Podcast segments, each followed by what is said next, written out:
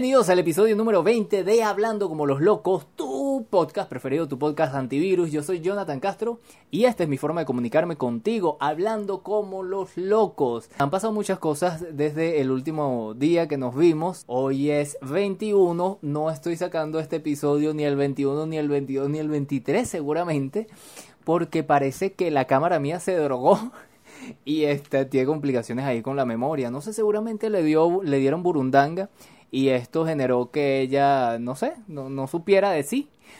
Bueno, vamos a hablar sobre las drogas. Vamos a hablar sobre las drogas del pasado, las drogas del futuro. Vamos a hablar sobre los enemas de café. Es una cosa muy loca y lo quería compartir con ustedes. Le confieso que este tema yo lo tenía eh, preparado desde hace tiempo. Desde, desde que comencé con el podcast yo quería hablar de esto porque me pareció interesante. Vamos a hablar también sobre las diferentes drogas que hay y todo esto, pero les quiero contar esta historia de por qué yo estoy haciendo este episodio con este tema.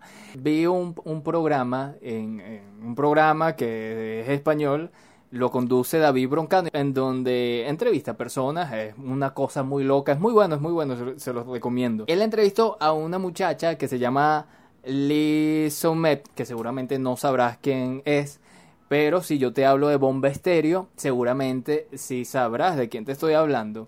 Entonces, él, nada, estaba hablando de la música, de lo que ella viene haciendo, de su eh, colaboración de Will Smith en un video de ella, en una canción de ella. Bueno, genial todo. Hasta que llegan al punto de que él le dice que le recomiende cosas de Colombia. Y ella le pregunta qué cosas de comer o cosas de tomar o el energizante, no bueno, sí, con droga, sin droga, no sé, cualquier cosa.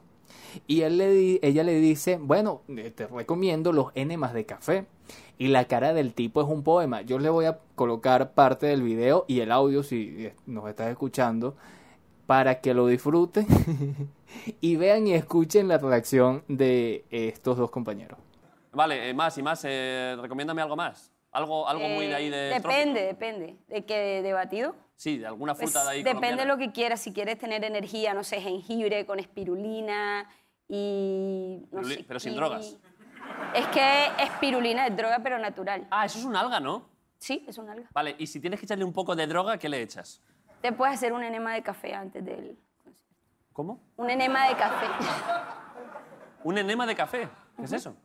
Es unos enemas que tiene un aparatico, te lo metes por detrás, te lo pones, dejas como 15 minutos, sale todo y es, como la droga y fuego, y sale como fuego. La droga del futuro. ¡Fuego! Pero... ¿Eso se hace de verdad? ¿Enema meterse café por, sí, por yo me lo hago todo el tiempo, sí. Sí, es son las drogas del futuro. Joder, pero ¿y qué, sensación, qué sensación te ofrece? Eh, energía. Eso lo está flipando, ¿eh? Yo soy de la droga del pasado. A mí eso de Bueno, primero todo el crédito para este, para este programa, pero qué impresionante, como ella lo dice normalmente, ¿no? Porque es algo loco, es algo que no es habitual, es algo que mm, pocas personas saben. Eh, bueno, yo me sentía totalmente ignorante y les pregunté a otras personas si sabían del tema. Lo cual que una muchacha me dijo, Huguita, que le mando saludo desde acá, me dijo, no, eso, eso yo lo he escuchado y según que es muy antiguo, es una práctica muy antigua. Entonces yo dije, no, ya va, aquí hay, aquí, primero, es medio extraño. Segundo, yo creo que no es tan saludable. O sea, no sé si, si estas prácticas así, no sé, no, no me da mucha confianza. Ajá, entonces miren esto, eh, según la Wikipedia, dice que un enema de café es el procedimiento de realizar un enema en el cual el líquido a administrar a través del ano es café con una intención de limpiar el recto y el intestino grueso. No existe evidencia médica científica que respalde ningún efecto positivo en la salud de los enemas de café. Por aquí habla de los, los efectos y riesgos que puedes eh, conllevar eh, los enemas de café. Los enemas de café pueden causar efectos secundarios graves, algunos comunes y otros típicos, que incluyen infecciones, sepsis, desequilibrios electrolíticos graves, colitis, protocolitis, salmonela, acceso cerebral o insuficiencia cardíaca. Además, si el café se administra demasiado rápido o demasiado caliente, podría causar quemaduras internas. Es lógico, o perforaciones rectales. Bueno, muchachos, yo no, yo no sé, pero estas, estas tradiciones no. Bueno, yo no sé si es tradición. Pero aquí dice algo así que como es... eh, hay evidencia de que en el antiguo Egipto hacían este tipo de prácticas saludables, naturales para esto. Entonces, es lo que me llamó la atención de esto también es que ella dice es la droga del futuro, es una de las drogas del futuro. Eh, yo no me veo ni en el presente ni en el futuro suministrándome esta droga. Lo que sí es cierto también es que en la naturaleza hay drogas eh, naturales, valga la repetición, la repetición de la palabra, que desde nuestros aborígenes en la antigüedad lo usaban y lo siguen usando. Eh, yo les voy a nombrar una lista de, de las principales drogas así muy locas y, muy fuertes. Y vamos a empezar por Filipina, Asia. En Asia siempre pasan cosas extrañas. Shabu, la droga de los pobres, te mantiene despierto tres días, pero te mantiene dormido tres días. Es metanfetamina en estado puro, por eso es, es muy fuerte, causa depresión y se fuma en pipa. En Filipinas, el presidente Duterte eh, obtiene una campaña fuertísimo de acabar con las personas que consuman droga. Ah, te ven y tienes dosis de, drogas, tienes eh, drogas de chabú, te matan ahí mismo y no tienes derecho a pataleo porque en, ese país la pena de muerte está legalizada. Otra droga, yagé o ayahuasca. Más o menos seguramente le suena por ahí la cosa. De origen natural y milenaria tiene su origen en los indios amazónicos, quienes lo usaban en rituales junto al peyote, que es otra planta también. Eh, el popper, bueno, famosísimo en, en algunas personas, generalmente en homosexuales, es vasodilatador y se consume en inhalación. El estramonio es una planta muy común en ciertas partes de España, es sumamente peligrosa, es alucinógena y se usa para hacer matarratas. Imagínense la potencia de esto. Lo llaman también la hierba loca o la planta mortal de las brujas. Eh, la burundanga, muy famosa en Venezuela y en Latinoamérica, también llamada escopolamina y se le conoce como la droga de los violadores. Es la mezcla de los de psicotrópicos clásicos más anfetamina. Quien la consume pierde la voluntad, por eso lo usan los violadores para sus víctimas.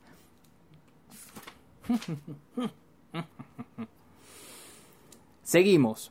El crocodril, que es una, una droga muy famosa, se hizo famosa en los últimos años. Eh, la famosa droga caníbal, quien la consume se vuelve agresivo.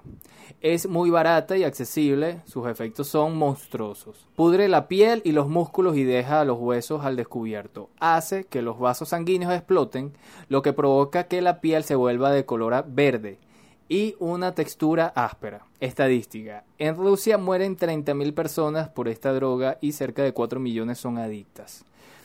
El yen, que consiste en inhalar gases de heces humanos. Lastimoso esto, deprimente. Al final de los años 90 se usaban, lo usaban los niños de África para drogarse. Imagínense la, la pobreza tan, tan fuerte. Aquí, bueno, aquí en, en Venezuela los huele pega, que eh, la pega le hacía un le causaba algún tipo de, alteración y bueno, para, para subsistir, para no sé. El polvo de ángel, PSP, se puede inhalar, fumar o tomar vía oral en tabletas, cápsulas y polvos de colores. Bloquea la capacidad de concentración y pensamientos lógicos. Altera el pensamiento y el estado de ánimo. La ketamina, usada en veterinaria, es usada también como droga y produce borrachera, delirios, paranoia, pérdida de la noción del tiempo, distracción de la realidad, distorsión de la realidad, con un consumo mínimo provoca una sobredosis, o sea que es bastante peligrosa. Se llama H2CB, es un alucinógeno derivado de la anfetamina. Lo eh, es más fácil de transportar, camuflar y consumir que la cocaína. Se puede comercializar en pastillas, cápsulas o polvos de colores. Eh, bueno, esto es un tema ah, muy loco porque muere mucha gente. Ya ven las estadísticas que le di nada más de una droga. En las otras, imagínense en lo que es la cocaína, lo que es la diferentes drogas. Pero, ¿qué es droga y qué no es droga? Por ejemplo, les, les digo todo esto porque me di cuenta que a partir de la cuarentena, bueno, compraba mi café y tomo café. Antes no tomaba café. Antes en mi casa estaba prohibido, incluso de pequeño me prohibían tomar café. Pero ya de grande y en el trabajo, bueno, empecé a tomar café y de verdad que da un, una energía tremenda.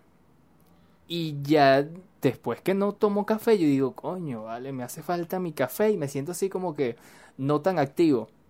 Entonces, el café será realmente una droga, la cafeína será una droga. Lo que pasa es que lo estoy tomando en microdosis y ya no tanto en microdosis, ya ven que siempre tengo mi taza de café aquí en la mesa de, de, de, Hablando como los locos.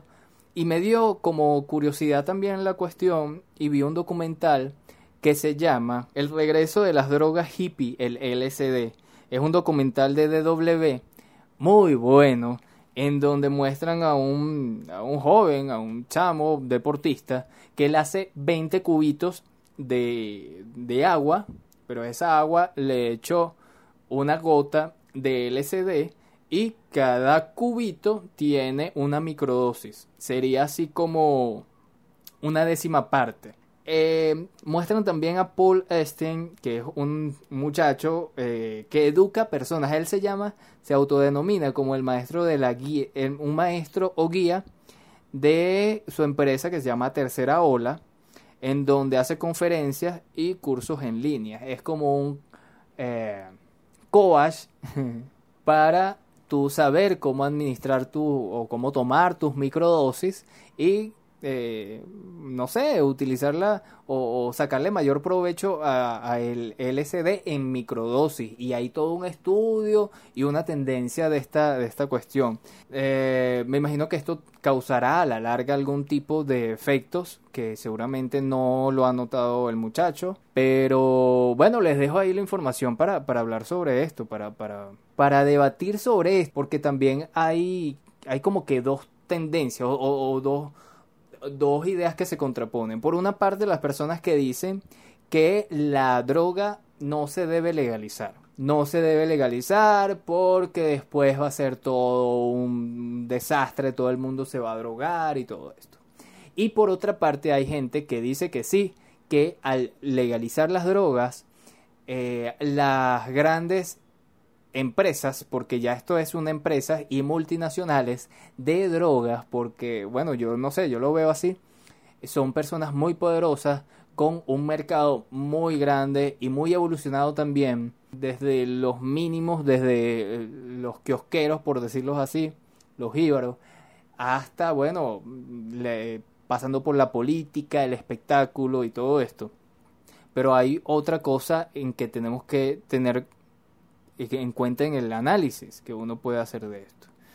Es que sí, una, ¿qué es droga y qué no es droga? Porque la hoja de coca, y aquí les voy a mostrar un libro, que se llama La leyenda de la coca, esto yo lo obtuve en un...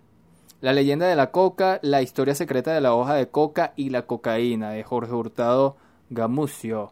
Es muy buena, es muy buena este, este libro, yo no lo terminé, pero es excelente porque la coca es una hoja como eléctrica, no tan no con tantos mm, vitaminas y tal, pero la hoja de coca tiene un gran grado de vitaminas, de calcio y por eso los indígenas de todo el, los Andes eh, suramericanos, los incas principalmente, lo usaban para tener más fuerza y por eso ellos caminaban largos trechos pero no era droga o no es droga.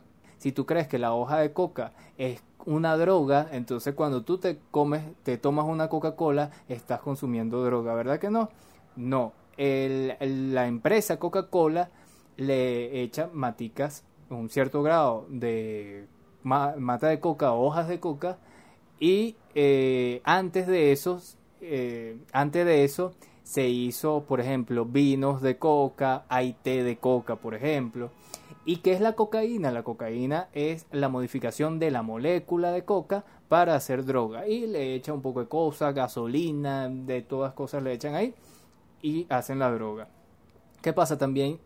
Yo analizando todo esto y analizando el tema de las plantas, eh, con el ejemplo de esta droga, eh, esta, eh, por el ejemplo de esta planta española, que sí es droga y, y la utilizan, o los hongos, por ejemplo, Ajá, y si un animal consume de esa planta, habrá animales de, que, que hacen esto. Y miren la información que conseguí. Delfines jugando a waterpolo o se están drogando. Los humanos no somos la única especie que consume sustancias psicotrópicas para alterar el estado de la mente. Los jóvenes delfines les gusta tomar drogas gracias a la toxina que produce el pez globo. Una serie documental publicada por la BBC el 19 de septiembre del 2019 en YouTube se introdució un pez y una tortuga robot llenos de cámaras para espiar a un grupo de delfines y poder registrar sus actividades. Los delfines muestran una conducta que podría interpretarse como de euforia tras haber ingerido las toxinas que producen este tipo de peces. La filmación no está acompañada de estudios que demuestran que los delfines usen esta toxina de los peces globos como droga, con una finalidad lúdica. Los delfines filmados junto a los peces globos parecen actuar específicamente para conseguir la toxina de estos peces. El zoólogo detalla que los delfines se acercan lentamente al pez globo y que posteriormente empiezan a actuar de una manera peculiar dando vueltas en su mismo eje y tocando al pez globo. Que los jóvenes cetáceos captados en, esta, en estas imágenes secretas tratan al pez globo de una manera diferente al de sus presas regulares y que al igual que cualquier consumidor de droga con experiencia los delfines parecen conocer el producto que consumen o sea ellos saben que cuando ven un, pez globo tiene drogas y bueno se liberan ¿Qué, cosa más loca qué cosa más loca y bueno, quería compartir con ustedes este tema loco. Pero antes de despedirme, porque ya creo que abarqué mucho sobre este tema, quiero, quiero eh, enviarles saludos a muchas personas que han estado pendientes del el podcast, han comentado, han comentado las noticias locas, eh, me han escrito el privado. Eh, es muy, muy, muy divertido hacer este tipo de contenido porque la gente eh, lo comparte y, se ríe de las cosas, ¿no? A Karen que me escribió, mira Karen, aquí tengo tu, tu perfil. Gracias por, por el feedback, gracias por el por porque te gustó el episodio pasado. Eh, y bueno, estamos a la orden por acá. También a mi pana Norberto Cusi, que le hice una entrevista. Bueno, ¿qué entrevista? Conversamos por Zoom eh, hablamos sobre muchas cosas locas. Él también tiene un podcast, es mexicano. Los invito a verlo aquí en el canal de Hablando como los Locos, porque mi intención también es conocer personas y tener ese, ese feedback, conocernos, eh, echar broma, eh, como decimos aquí en Venezuela. También le mando saludos a Raquel Vega y a su hermana Bárbara que les gustan mis noticias locas, ¿vale? También le mando un gran saludo a Elisa y Casa, que me dijo que quería estar aquí en Hablando como los locos. Ella está en Ecuador y eh, seguramente voy a, le voy a mandar un mensaje de voz para que vea. Elisa, estás invitada a Hablando como los locos, estoy grabando ahorita. Eh, también a Huguita Bello, que salí con ella y pudimos comernos unos pancitos en la calle porque ya Venezuela y el mundo se está flexibilizando. Ven, flexibilízate con hablando como los locos.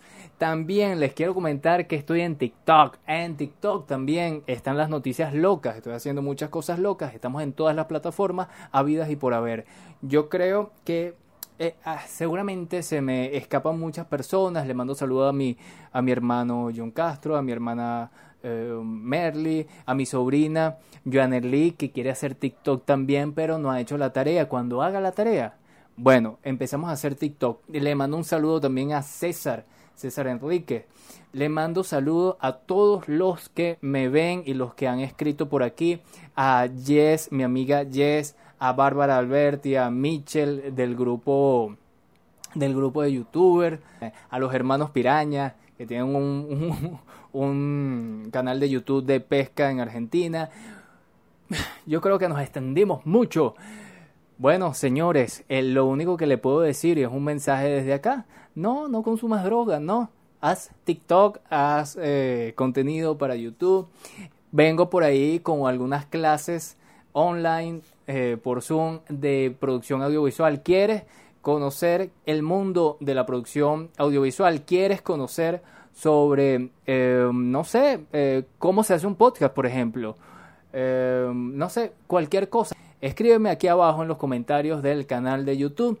¿Qué te parece el tema de las drogas? ¿Qué te parece los enemas del café, de café? ¿Qué te parece todas estas drogas locas en el mundo que están haciendo estragos? Coméntame, dime qué otro tema puedo tocar con respecto a esto o qué cosa no comenté, qué cosa me faltó. Será hasta una nueva oportunidad. Yo soy Jonathan Castro y esta es mi forma de comunicarme contigo, drogado. No, mentira. Hablando como los locos. Chao. Tu podcast preferido, tu podcast antivirus. Invitarte a que me acompañes en esta aventura. Yo soy Jonathan Castro y esta es mi forma de comunicarme contigo, hablando como los locos.